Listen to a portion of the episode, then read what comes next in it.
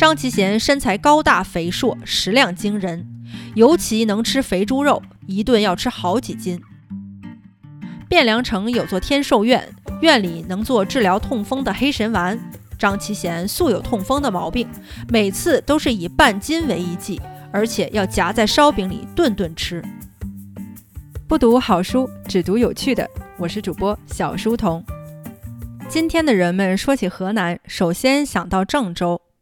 唐宋以来说起河南，则是指洛阳，河南府就是洛阳。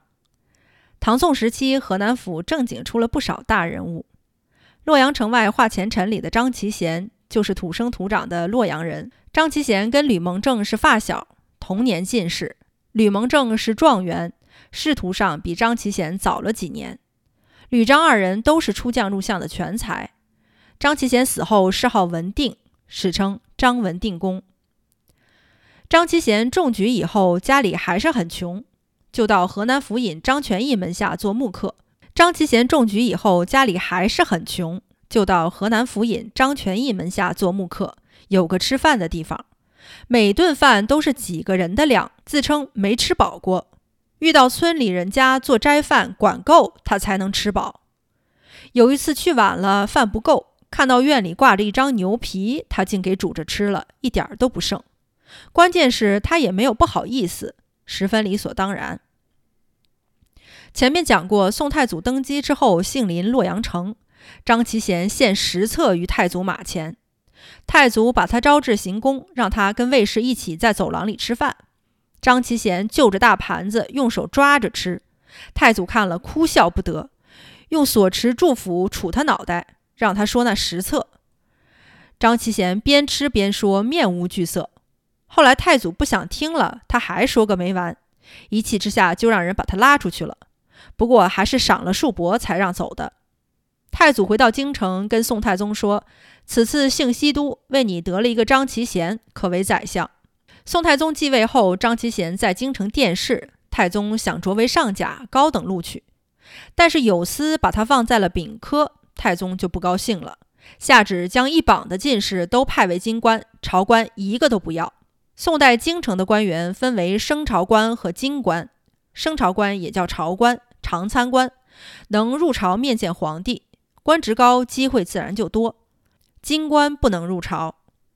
话说张其贤取进士后，照例外放，去了浙江衢州做通判，一路转迁，十年后回到京城做了宰相。欧阳修在《归田录》里说，张其贤身材高大肥硕，食量惊人，尤其能吃肥猪肉，一顿要吃好几斤。汴梁城有座天寿院，院里能做治疗痛风的黑神丸。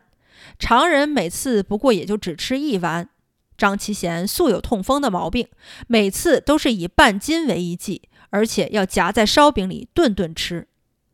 太宗淳化年间，他被罢相，到湖北安陆州做知府。安陆是个小地方，没见过什么达官显贵，看到张其贤吃喝不似常人，都吓懵了。有一次，张其贤与宾客一起吃饭，厨吏在大厅旁边放了一个金漆大桶。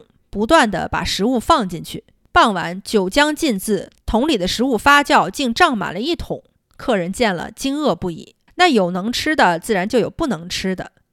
晏殊既当过宰相，又当过枢密使。文臣到头是宰相，武将到头是枢密使。晏殊可谓是文武全才。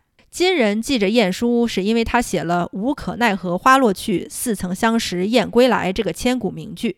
但是晏殊饭量十分的小，小到什么程度呢？欧阳修书中记述的多少有些夸张，说他一张饼撕成两半，用筷子卷起半张饼，抽走筷子捏起一头吃了，这就是一顿饭了。晏殊生于富贵人家，什么都见过，挑食，所以清瘦如削，瘦得像一根棍儿似的。说回张其贤，这宰相肚里不仅能装饭，也能成事儿。他还在做江南转运使的时候，有一次家里宴客，有个家奴在收拾餐具时，把几件银器偷偷藏在了怀里。张其贤隔着帘子看见了，也没提这事儿。若干年后，张其贤三为宰相，家里私役全都安排了官职，唯独这个家奴没有差事。家奴哭着问：“我伺候相公醉酒，比我来的晚的都有官做，怎么独独忘了我呢？”张其贤沉默良久，说：“我本来不想说，你还非埋怨我。还记得江南宴客，你偷我那几件银器吗？我藏在肚里三十年，没跟你说。我是宰相，进退百官必须用好人。我能把一个小偷推荐给朝廷吗？今天既然说破此事，给你三百吊钱，离开我家，自找出路去吧。说了这事儿，你自然也没有脸再留下了。”家奴听后震撼，哭着离开了丈夫。